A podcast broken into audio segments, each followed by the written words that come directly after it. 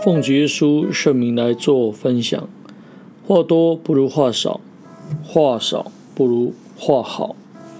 因此，我们可以看见一句话要来出口，这是何等的不容易。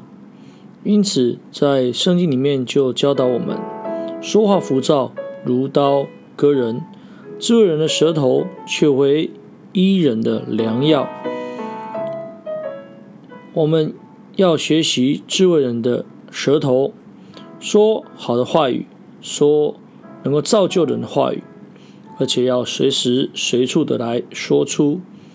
曾经有一个文学家说，这个话语如同一一把利剑，能够来划伤人。所以在箴言十二章十八节里面，正好来。谈到这个文学家所谈到的内容，说话浮躁的如刀割人，智慧人的舌头却为医人的良药。那么我们就可以知道，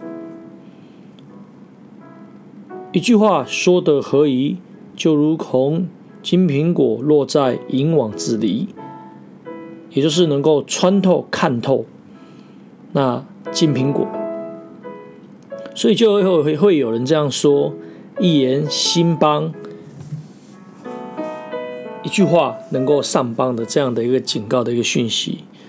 那么每天都要说话的我们，那到底要怎么来应对呢？所以每当烦乱的过程，有很多事情来缠身，内在很烦乱，加上有些时候晚上睡不着。那身体跟心灵都非常的疲惫，这时候若没有静下心来做灵修祷告，很容易就会口不择言。有些时候在夫妻间可能会讲出伤害人的话语，在儿女之中可能会来啊讲出伤害双方的一些言语，也有可能是好心说话，但是因为那个时候的状态非常的不佳，所以也常常会被误会是傲慢来得罪他人。那心中的一句好话，出口竟成恶言。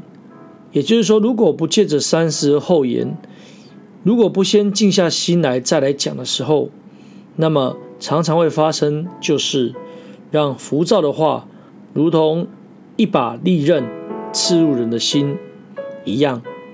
令人非常难过，甚至在过程当中可能会引起愤怒、埋怨，变成啊一种害人的一个笑，在全团里发起来。所以我们要学习智慧人的舌头，透过慎思明辨、深思熟虑之后才来出口。雅各书里面说着：“快快的听，慢慢的说。”慢慢的动怒。当我们能够有这样的能耐的时候，我们就能够说出造就人的好话，成为医人的一个良药。那么自然而然能够来化这个暴力啊，为这个祥和，让整体能够来在平顺当中成就一切的美事。所以箴言就这么来谈到啦。心中安静是肉体的生命，一人的嘴能令人喜悦，口善应对自觉喜乐，话合其话合时宜，何等美好！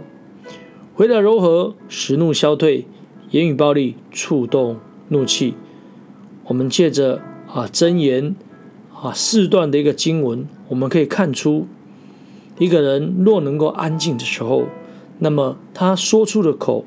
能够让人喜悦，他能够来在什么时候说出什么的话来造就人，甚至他能够在啊有吵杂或是在啊双方有不一样意见的时候，他都能够柔和的来回应。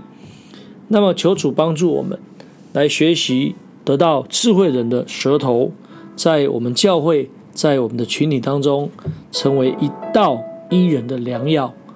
感谢神，最后将一切的荣耀、尊贵归给天上真神，也愿主耶稣基督来赏赐平安给我们。哈利路亚，阿门。